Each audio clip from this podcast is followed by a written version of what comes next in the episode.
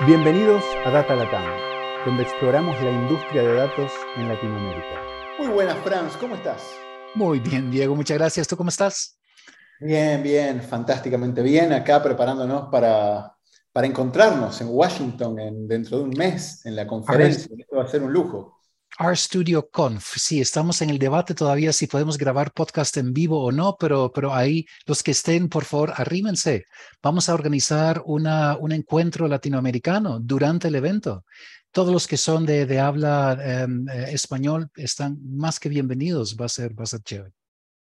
Y creo que más allá de las cosas complejas que están pasando en el mundo en este momento, hay cosas muy interesantes que están pasando en Latinoamérica respecto a ciencia de datos, a proyectos, a empresas, a, todo.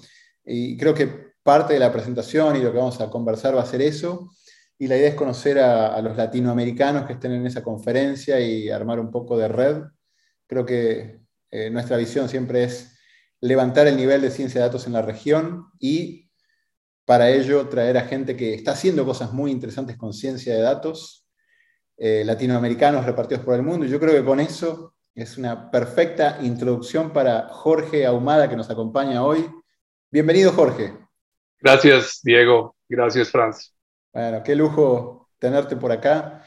Eh, Jorge, para beneficio de la audiencia, ¿dónde estás en este momento? ¿Dónde estás físicamente y cuál es tu rol en, en lo que haces hoy en día con datos? Bueno, hoy estoy físicamente en el ático de mi casa, que está ubicado en Tacoma Park, uh, una ciudad que se llama Tacoma Park en Maryland, muy cerca a DC, al Distrito de Columbia, que es pues, la capital de, de los Estados Unidos. Bien, bien, bien, bien, bien. buenísimo. Gracias por ubicarnos geográficamente. ¿De dónde sos originalmente, Jorge? Bueno, yo nací en Colombia uh, hace muchos años, no les voy a decir cuántos, pero muchos. Y, eh, pero he estado, he pasado los últimos 20 años, 22 años de mi vida viviendo en Estados y trabajando en Estados Unidos. Y tal vez con eso, ese es el perfecto segue para la típica pregunta que hacemos, que es, ¿por qué no nos vamos hacia el pasado y nos contás qué estudiaste y cómo fue tu carrera hasta llegar a donde estás hoy? Bueno, pues, o sea, yo soy, yo estudié biología uh, en Colombia siempre me, me, atrajeron, digamos, los animales y la naturaleza. Y aunque nunca tuve una, una infancia pues llena de naturaleza, porque crecí en la ciudad, crecí en una ciudad muy grande, Bogotá, tal vez por eso fue que me atrajo como tratar de salir y ver otras cosas. bueno, estudié biología, uh, hice un par de proyectos en campo, trabajé en, la, en, la, en Amazonas como biólogo de campo por, por varios años, trabajaba con monos y con aves. Ah, después hice mi doctorado en Estados Unidos y trabajé con, con aves también, de nuevo, y, y, más que todo enfocado en reproducciones de aves y comunicación. Y trabajé en una zona muy bonita de Colombia que se llama eh, el, Parque Tayrona, que es en el, en el norte de Colombia, eh, en el Caribe. Y bueno, más o menos todo iba bien hasta que en 1900, digamos que en 1994 o 1993 descubrí R. Y cuando descubrí R, me cambió el mundo totalmente. Y empecé a, a ver que no solamente me interesaba las, todas las observaciones que hacía y las medidas que hacía con mis pájaros o con mis monos, sino me interesaba también en, analizar esos datos y, crear modelos de análisis que fueran únicos y que fueran interesantes para mí. Descubrí la posibilidad de hacer gráficas y mapas y cantidades de cosas que hasta ese momento eran disponibles solamente en programas eh, de análisis de datos, pero estaban como muy enlatados, ¿no? Como todo estaba muy, no, tenía uno como mucha libertad de hacer cualquier gráfica que quisiera. Eh, y me, y me, me, me, volví un entusiasta de R traduje uno, un, manual de R al, español que, que, escribió Manuel Paradis, uno de los primeros manuales en R que había. Uh, lo traduje y para aprender más, obviamente. Y, y bueno, desde de, de, de, ahí hacia adelante empecé a trabajar en, en modelación y en, eh, digamos, modelos de poblaciones y comunidades y tratar de entender diversidad volví a Colombia después de mi doctorado y fui profesor de la Universidad Javeriana por cuatro años. Comencé un laboratorio de ecología de poblaciones y comunidades. Eh, y, y, bueno, después de eso me di cuenta de que yo que realmente quería trabajar fuera de la academia, porque sentía que la academia era un sitio demasiado lento para, para hacer cualquier cosa, ¿no?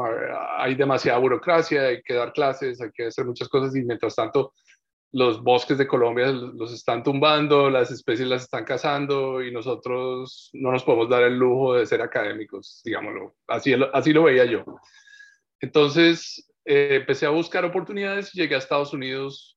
Hice un postdoctorado con, con, un, con uno de, mis, de los miembros de mi comité de doctorado que me lo ofreció y eso fue mi, mi puerta de entrada a otras cosas Después trabajé con modelos de, poblaciones de aves y de, enfermedades y, finalmente acabé en conservación internacional hace 16 años, liderando un, trabajo en, en, monitoreo de biodiversidad, métodos de monitoreo y cómo usamos esos métodos para integrar información de biodiversidad a gran escala en todos los trópicos. Y eso fue mi primer trabajo, que bueno, pues eh, realicé en la parte técnica y fui responsable de una cantidad de cosas de, ese estilo. Y, bueno...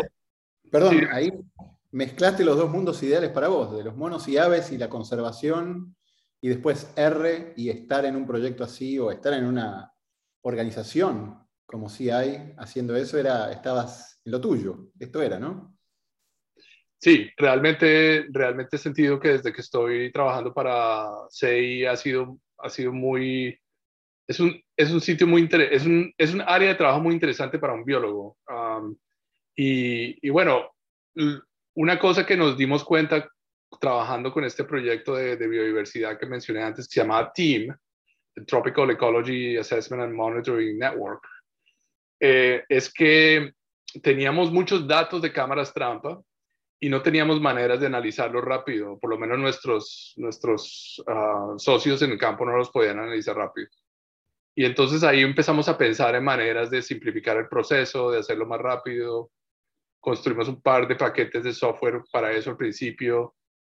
Y, y bueno, así fue que eventualmente nació Wildlife Insights, que es ahora una plataforma que yo dirijo con muchos socios, incluyendo Google, donde la idea es remover las barreras para el análisis y el procesamiento de datos de, fototrampeo y de otros datos de, sensores remotos.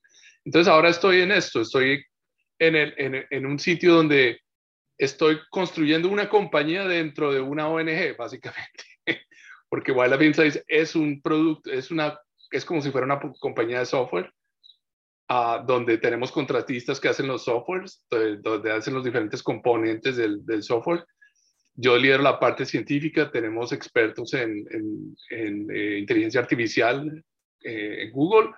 Y bueno, es como, y, estamos buscando cómo vender ese producto a ciertas organizaciones para poder mantener Wildlife Insights andando por mucho tiempo. Entonces es, es ahora, ahora, ahora, estoy, ahora estoy en ese otro, ciencia, conservación y, y, desarrollo de software dentro de una compañía, dentro de una ONG.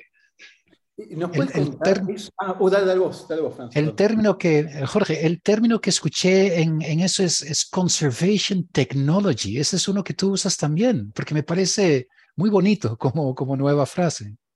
Sí. O no es tan nuevo, quizás. No es tan nuevo y, y, mucha gente se las, ha, ha usado conservation technology para hablar más que todo de de hardware, o sea, de cosas que, que, se han construido para, para facilitar eh, la toma de datos en conservación, el, análisis de datos en conservación, pero más que todo hardware, no tanto software. Ahora hemos empezado a usarlo más para todo tipo de herramientas de tecnología y es cierto, Franz, o sea, estamos hablando de tecnología para la conservación y lo que, lo que hemos estado tratando de pensar es existen tecnologías que no tenemos, que necesitamos para la conservación, porque hasta ahora estamos usando tecnologías existentes y poniéndolas de, de maneras diferentes, pero es como quien hace una nueva receta, ¿no? Tiene todos los ingredientes, existen, puedes hacer un, una, un poke de chocolate de 10.000 maneras, pero siempre tiene los mismos ingredientes. Entonces, estamos en esa fase ahora en tecnología de la conservación. Wildlife Insights utiliza cosas nuevas, digamos, en el sentido de que no han sido puestas de la misma manera, pero no utiliza ninguna tecnología nueva. Entonces, bueno, para no extenderme demasiado, eh, tiene razones, esto es lo que se llama tecnología de la conservación o conservation technology. Jorge, para, para los oyentes, que ¿podrías explicar un poco qué es Wildlife Insights? Bueno, Wildlife Insights es una plataforma que, que trabaja en la nube y que creamos para remover las barreras de adopción y de uso de datos de cámaras trampa. Entonces, una cámara trampa es una cosa que uno pone, es, una cámara que tú pones en el, campo, la pones en un árbol, en un bosque, y la cámara toma fotos de lo que pase por delante. Entonces, es como tener un asistente campo automatizado 24 horas al día, día y noche, 365 días si le cambia las, las pilas, ¿no? Esas cámaras conectan una gran cantidad de información y históricamente los biólogos no estamos acostumbrados a tener muchos datos. ¿no? Si tú caminas y ves 20 pájaros, 30 pájaros, ya eso es todo. Estas cámaras toman miles y miles de fotos, sobre todo si las dejas un mes o más, que es lo que normalmente se dejan. Y si tienes más de 30 o, o 50 cámaras, vas a tener 20 mil imágenes, 30 mil imágenes, a veces hasta 100 mil imágenes que procesar. Entonces lo que nos dimos cuenta es que había una gran cantidad de gente colectando estos datos, pero no tenían cómo analizarlos, no tenían cómo procesarlos, no tenían cómo ah, hacer el, el, el, flujo básico de datos que hay que hacer, que es coger cada imagen, mirarla, identificarla, sacar la fecha, sacar la hora, coger la siguiente imagen y seguir haciendo eso y después separar por cámara y bueno, todo lo que involucra el proceso. Entonces nos dimos cuenta que mucho de eso se podía automatizar. Inclusive la identificación de los animales en la foto se podía automatizar. Entonces, bajo, bajo una modalidad de, de, de, socios, digamos, convocamos a los a las personas a las personas y organizaciones que han, que han hecho mayor cantidad de fototrampeo en el mundo, que son normalmente las ONGs. Eh, Conservation International tiene muchos datos, la WWF, que son varias oficinas en el mundo, la más grande, tiene muchísimos, WCS tiene muchísimos, el Smithsonian, todos estos socios. Y digamos que nos asociamos con Google. Google le, le gustó mucho el problema porque era un problema global que varias personas estaban teniendo, varias organizaciones estaban teniendo y querían encontrar una solución a este problema. Entonces ellos, digamos que portaron toda la parte de inteligencia artificial y desarrollamos un, digamos, con otros contratistas independientes desarrollamos una solución para la plataforma que está basada en la nube, que es completamente eh, escalable y, y, bueno, llevamos, lanzamos el, el, el públicamente Wildlife Insights hace un año, vamos en 3.000 usuarios y creciendo. Y bueno, estamos a punto de, de sacar eh, por primera vez los primeros paquetes analíticos de Wildlife Insights con los que tú debes estar muy eh, familiarizado. Y, y, de ahí es eh, seguir creciendo y seguir teniendo, tener más analíticos, incorporar más sensores, ampliar nuestra cobertura global, etcétera. Pero la idea es democratizar esta información, que todo el mundo la pueda usar, que todo el mundo la pueda ver, compartir los datos a nivel global producir reportes globales de lo que está pasando con la vida silvestre, porque no tenemos información sino de hace cinco años o diez años lo que está publicado. Entonces esto es una nueva manera de ver el mundo de muchas especies que son invisibles para la conservación y para la ciencia, muchas especies de bosques tropicales. Claro, porque la, la, magia está en que si yo tengo una serie de cámaras, subo las fotos y la plataforma automáticamente reconoce cuáles animales están ahí lo que le da la nomenclatura científica. Y hay un proceso, entiendo, de validación, ¿no? Entonces, la maquinaria que Google construyó reconoce el animal, pero entonces, eh, ¿qué, cómo, ¿cómo estoy seguro de que si dice leopardo fue un leopardo? ¿Cómo, ¿Cómo puedo confiar en los datos que están recolectando? No, esa es una muy buena pregunta. Lo que hicimos fue que desarrollamos una, un, una serie, un proceso gráfico con la plataforma de tal manera que todo esto es mucho más fácil. Entonces, primero, la mayor parte de las imágenes en muchos proyectos de, cámaras trampas son blancas. Son, o sea, son imágenes que no tienen nada.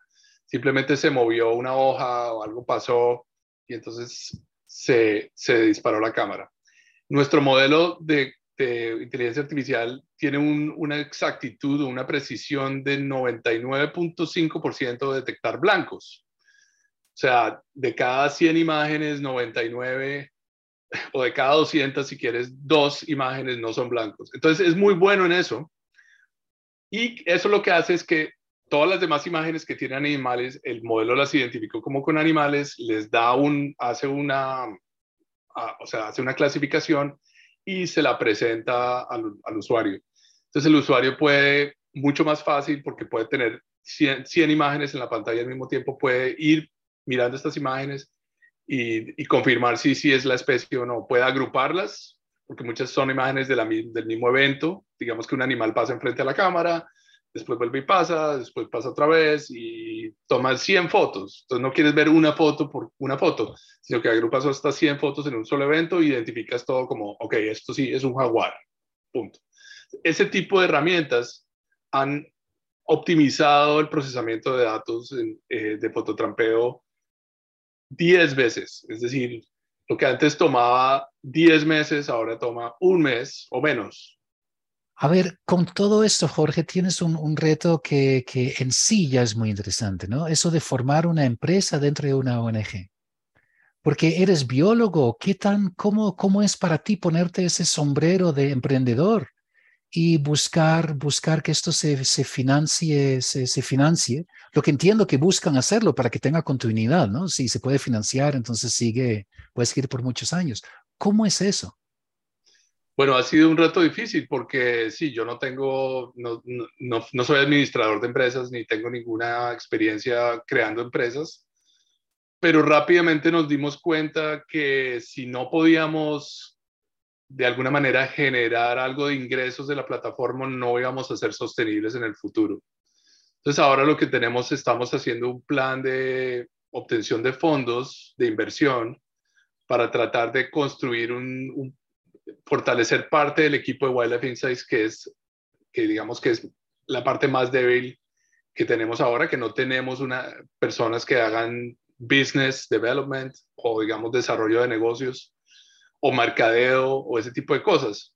Y la idea es que, que eso nos ayude, digamos, a fortalecer esa parte de ingresos.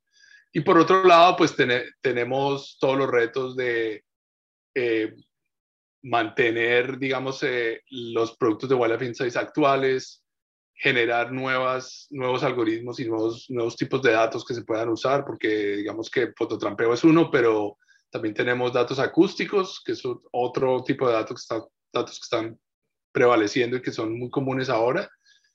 Y, y en últimas, cuando uno coge un dato de fototrampeo o un dato de, de acústico, en, en, últimas en una base de datos se ve igual. Son récords de un animal en el tiempo, en una fecha. Eso es todo.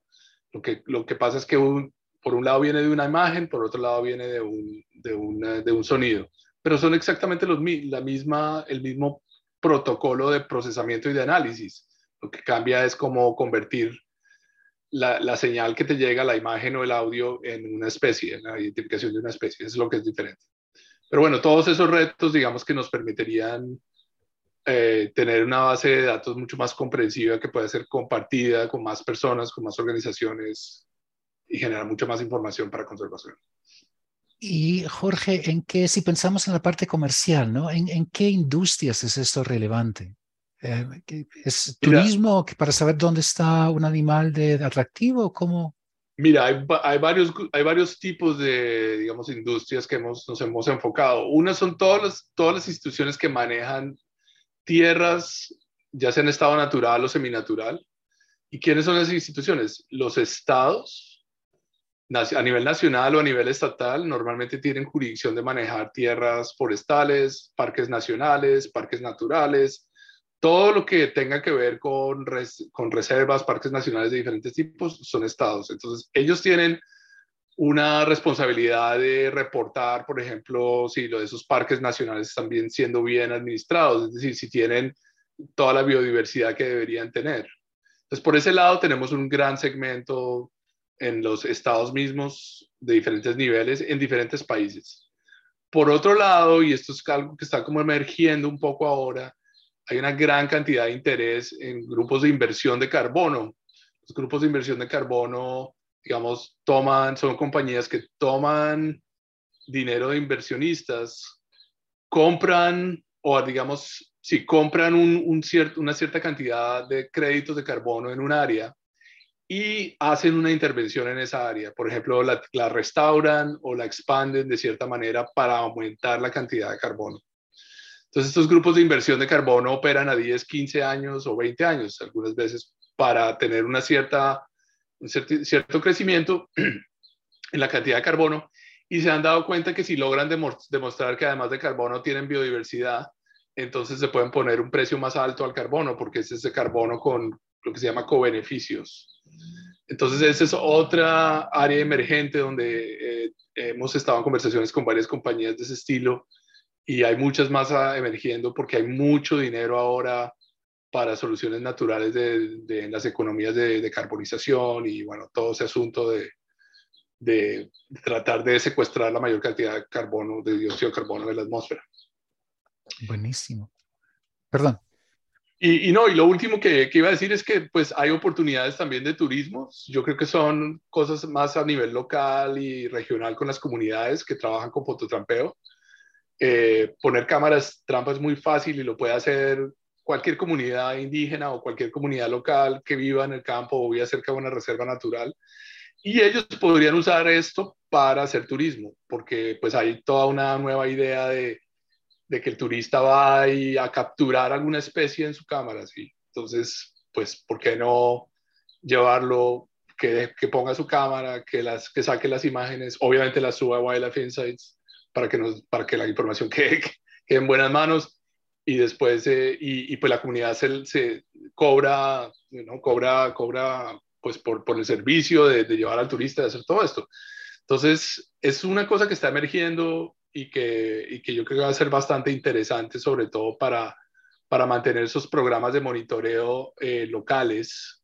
Muchas comunidades lo quieren hacer y, y tenemos varios, ejemplos, varios eh, ejemplos de ellas, pero no todos lo pueden hacer porque las cámaras son caras, porque hay que mantenerlas. Entonces, este tipo de, de actividad les genera ingresos que pueden ayudar a, mantener eso. Hay, tantas preguntas por donde quisiera ir, pero no, creo que nos va a alcanzar. Pero una, una Jorge, que, que, se me pasa por la mente es que tú como director de Wildlife Insights tienes que preocuparte por privacidad de animales. Yo no sé cómo lo llamas, pero los datos, los datos de animales, algunos son, son eh, ¿cómo se llaman? No, no se pueden compartir, me imagino. Sí, no, es, es, es, correcto lo que dices. Hay muchas especies que están en peligro de extinción, sobre todo especies donde son, están sobrecasadas. Entonces no queremos que esos datos sean disponibles al público. Y de hecho lo que hacemos es que si los datos son públicos y hay especies en peligro de extinción en esos datos, eh, hacemos una cosa que se llama location fuzzing, que es básicamente remover la localización exacta del animal y, bajarla a un grado decimal de, latitud y de longitud. Entonces eso no permite a nadie, pues saben que está en un cuadrado de un punto un grado por, otro punto un grado de longitud, pero no permite identificar exactamente en dónde. Y pues de todas maneras esa información estaría disponible simplemente mirando el rango de la especie en, en datos públicos. Entonces eso es por un lado, no mostramos la de esta, no, lo, no ligamos la localización con, el, la, con, el, con lo que se llama el, el ID único de la cámara, porque es posible que otras especies estén en esa cámara junto con esta y si hacen referencia, las, las, imágenes de una de la, con la otra pueden deducir dónde está la cámara. Entonces, simplemente no ponemos información de dónde está la, dónde está la cámara, o sea, está la localización de la imagen, pero no está la localización de la cámara y esto lo hacemos independientemente de si en esa cámara cayó una especie en peligro o, múltiples especies en peligro. Todas las especies que salieron ahí no tienen localización. Ah, entonces sí, tenemos esas salvaguardas como para que actores nefastos eh, no vayan a, tratar de buscar especies y extraerlas de su hábitat. Jorge, hay tantas decisiones, algunas muy complejas detrás de lo que, lo que mencionas ahora, ¿no? De, de, pensarlo, de diseñarlo, de crearlo. ¿Cómo estás organizado como equipo? ¿Cómo logras que todos esos diferentes actores, que son muy diferentes, logran co-crear una plataforma tan compleja como Wildlife Insights? Bueno, esto fue un trabajo que hicimos eh, en, en, asociación con estas organizaciones que mencioné, WCS, WWF, Smithsonian, Google y otras organizaciones. Todos nos sentamos, digamos, a pensar primero qué era lo que queríamos y, y cómo, iba, y cómo iba a ser. Hicimos grupos, al principio combinimos grupos de usuarios de fototrampeo de diferentes tipos, científicos, no científicos, técnicos, no técnicos, y les preguntamos cuáles son los puntos más difíciles para ustedes, qué es lo que les gustaría ver aquí, qué es lo que les gustaría ver acá. Pues con nuestro primer, eh, con, nuestro, nuestros primeros desarrolladores hicimos un esquema general de cómo se vería el sistema.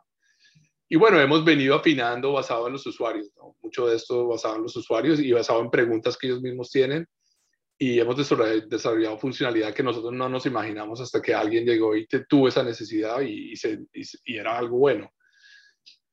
Eh, requiere, requiere mucha organización, requiere un, un, un sistema de, de, manejo de proyectos muy bueno que tenemos, que no voy a decir el nombre para no hacer propaganda, pero tenemos un muy buen manejador de proyectos.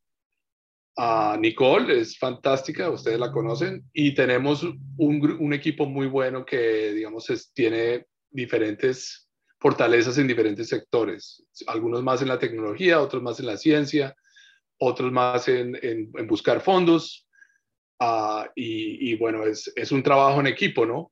Pero en últimas, eh, lo más importante es tratar de, eh, de generar un, un, lado comercial para que podamos, no, no queremos generar eh, gran cantidad de dinero a, través de Wildlife Insights, sino lo que queremos es cubrir nuestros costos, que son costos reales de personal, de, manejo de datos y otro, otro tipo de cosas. Entonces, esa es la parte que, digamos, para nosotros es muy importante ahora, fortalecer esa parte del desarrollo comercial y de la plataforma de tal manera que nos permita mantenernos por muchos años. La idea es que sea algo que sea permanente para siempre.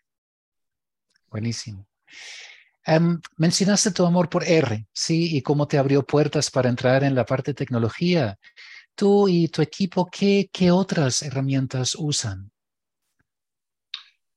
Bueno, uh, usamos R eh, para muchos de los del procesamiento de datos, digamos, de, para hacer cosas muy sencillas como examinar calidad de datos, para programar subida de datos a la plataforma.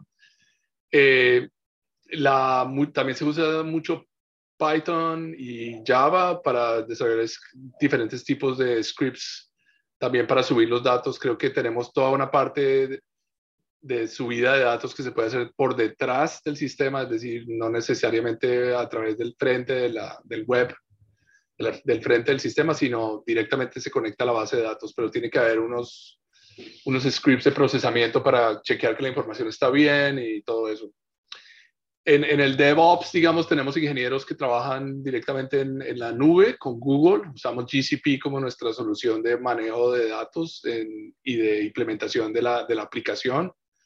No sé cuántas bases de datos tenemos en este momento. Creo que tenemos como cinco o seis diferentes bases de datos dependiendo de, para qué se están usando, incluyendo una para las imágenes, otra para los datos mismos, otra solamente para las organizaciones, otra para los análisis, los resultados de los análisis. Entonces, y bueno, la aplicación está basada en APIs, que, que básicamente es, hablan los unos con los otros para ya sea bajar una lista de especies, para mostrar imágenes, para filtrar especies, para guardar datos, todo está basado en APIs, incluyendo, como tú sabes, los analíticos. También son APIs que permiten a la gente tomar unos datos, hacer unos análisis, retorna los, resultados, retorna una gráfica, etc. Entonces es un sistema muy ágil, pero muy complejo también y, muy difícil de, monitorear. Entonces, pues afortunadamente tenemos un buen grupo de soporte de desarrolladores. Nos han ayudado muchísimo en varios aspectos del desarrollo de la plataforma a nivel de la nube, a nivel de los analíticos, a nivel de, probar diferentes cosas Y tenemos un buen grupo de testers también que, que son miembros de la comunidad de Wildlife Insights que cada vez que les mandamos hagan esta prueba, miren si esto funcionó o no. Y en todo esto, Jorge, ¿cómo, cómo ves el futuro? ¿Ves otras plataformas? Quizás el futuro de, de Conservation Technology, ¿no? ¿Qué, cómo, cómo, cómo, lo, ¿Cómo lo ves? Mira, eso es una pregunta muy, muy interesante porque hay, hay varios aspectos del futuro de Conservation Technology. Uno es que la comunidad de conservación misma se vuelva más, tenga mayor capacidad tecnológica. Ah, y no son muchas las personas en conservación, digamos, que entienden sobre tecnología, que entienden sobre plataformas de manejo de datos, que entienden sobre datos. Entonces, por un lado, necesitamos como que la comunidad de conservación también sea, vea la tecnología como un aliado en, su, en, en el trabajo de conservar el mundo natural, que normalmente no lo es. Yo creo que Em, hay, muchos, hay muchas aplicaciones y muchos problemas en conservación que no tienen soluciones tecnológicas que, que, que, yo sepa que existan en este momento. Entonces yo creo que hay un gran reto de, de poner esto sobre el tablero de, de, grupos de, que hacen incubación de compañías, grupos de tecnologistas en general. Y, y bueno, hay, hay, muchas listas sobre Conservation Technology que están tratando de llenar ese rol pero, pero hay, hay muchos problemas que no, por ejemplo, doy un ejemplo de un problema que no tenía solución. Es, una vez en, en, Conservación Internacional estábamos trabajando, tenemos un trabajo muy interesante con café, eh, monitorear café y, y, el café es, un, es uno de los deforestadores más grandes que hay, aunque no hay mucho café, pero en términos proporcionales el café genera mucha deforestación. Y alguien hizo la pregunta, ¿cuánto café hay? no teníamos ninguna, no teníamos una solución para identificar eso a, través de un mapa de lanza o de cualquier cosa. Tuvimos que ir donde Microsoft y pedirles que nos trataran de solucionar ese problema. Ellos tampoco pudieron al principio, finalmente terminaron haciendo un, modelo de inteligencia artificial que, según entiendo, es bastante complejo porque no, el café es indistinguible de cualquier otra maleza. En fin, ese tipo de problemas a cada ratico surgen en conservación. Entonces, bueno, este es un, un, ejemplo, pero hay problemas más fundamentales. Problemas de, por ejemplo, optimización, que no hemos encontrado buenas soluciones. Hay sitios, perdón, hay sitios donde tú quieres hacer conservación y al mismo tiempo quieres implementar métodos de, de, de, agroforest, de eh, agroforestales o de, agro, o, o de agricultura sostenible que, la, que las comunidades puedan implementar al lado de la conservación. Entonces, ¿cómo estimamos esas curvas de retorno y esas curvas de costo de diferentes actividades para asegurarnos de que no estamos haciendo las dos cosas bien? Toda esa teoría y toda esa tecnología está muy poco desarrollada. Entonces hay grandes retos. No es solamente los drones y las cámaras, esto es lo que todo el mundo piensa, ah, pongamos drones por... No, eso está bien, necesitamos colectar más datos y la tecnología nos va a ayudar en eso.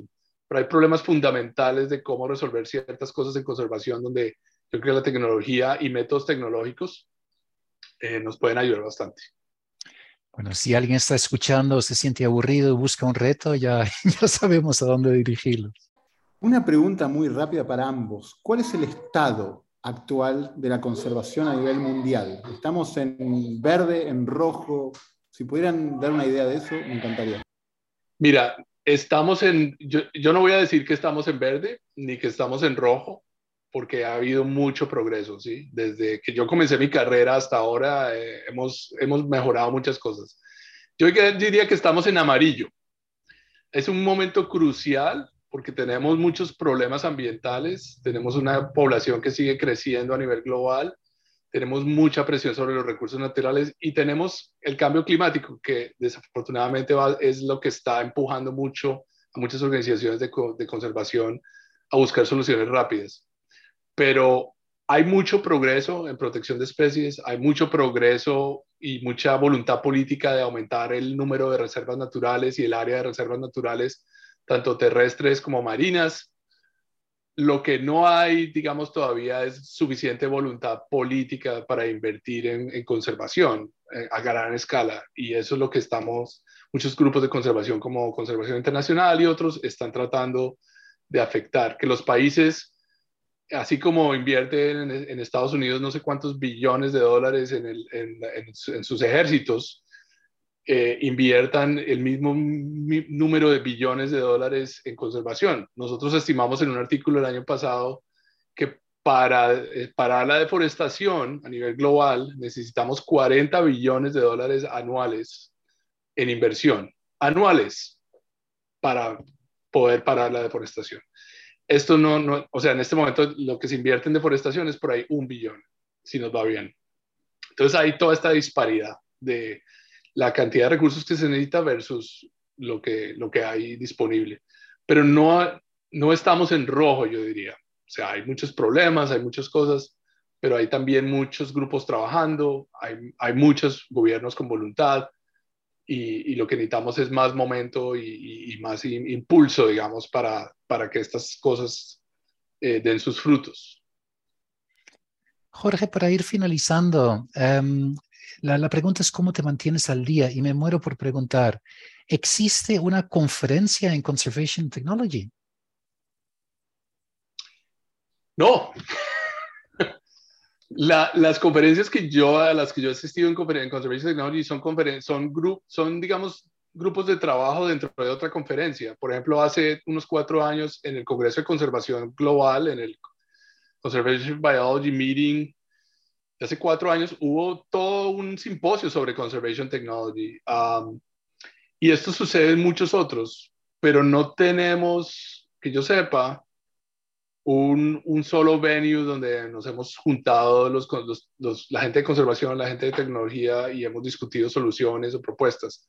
Hay muchas cosas en tecnología, hay muchas cosas en green technology, pero es diferente, y hay muchas cosas en conservación, pero ahí hay una oportunidad, Franz. Mira a ver si te apuntas a, organizar el primer Congreso Global de, Tecnología de la Conservación.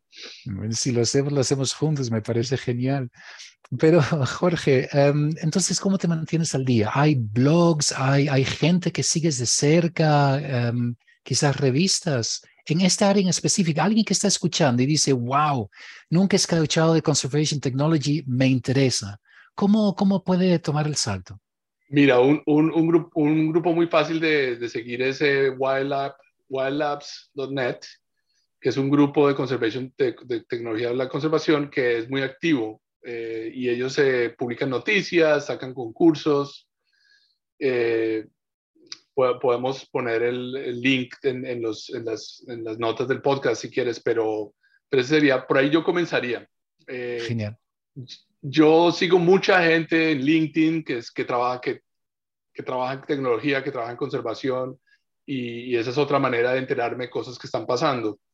Pero realmente es un mundo todavía un poco de información, un poco desconectado, eh, no hay suficiente momentum todavía en, ese grupo y hay muchas organizaciones que están pensando en implementar programas de, tecnología de conservación institucionalmente como nosotros, por ejemplo, pero todavía no, no, no ha agarrado el impulso que se necesita. Muy bien. Jorge, muchísimas gracias por la conversación. Uh, interesantísimo escucharlo. Y bueno, ojalá de, aquí a un año nos reunamos otra vez para que nos cuentes cómo, sí, dónde, está la plataforma Wildlife Insights em, en, su momento. El que escuche, recomiendo ir porque hay fotos, sí, hay fotos de animalitos y, em, y es divertidísimo ir a andar por el mundo y, y ver qué hay detrás de esas cámaras. Muy bueno. perdón, iba a decir, un lujo ver a un latinoamericano como vos, pasión por la tecnología y conservation haciendo lo que estás haciendo. Ojalá que hablemos en un año no solo para ver cómo está la plataforma, sino para ver cómo contribuyeron a que pasemos del amarillo al verde. Sería un lujo para, para la humanidad. Así que muchísimas gracias por todo lo que estás haciendo y por el tiempo para este podcast. Muchas gracias a ustedes por la invitación. Placer hablar con ustedes. Y bueno, estamos en contacto. Chao. Gracias por acompañarnos en nuestra exploración del mundo de ciencia de datos en este Data Latam Podcast. Cada dos semanas encontrarás un nuevo episodio en datalatam.com o iTunes. Si te gustó este podcast, déjanos comentarios en Facebook.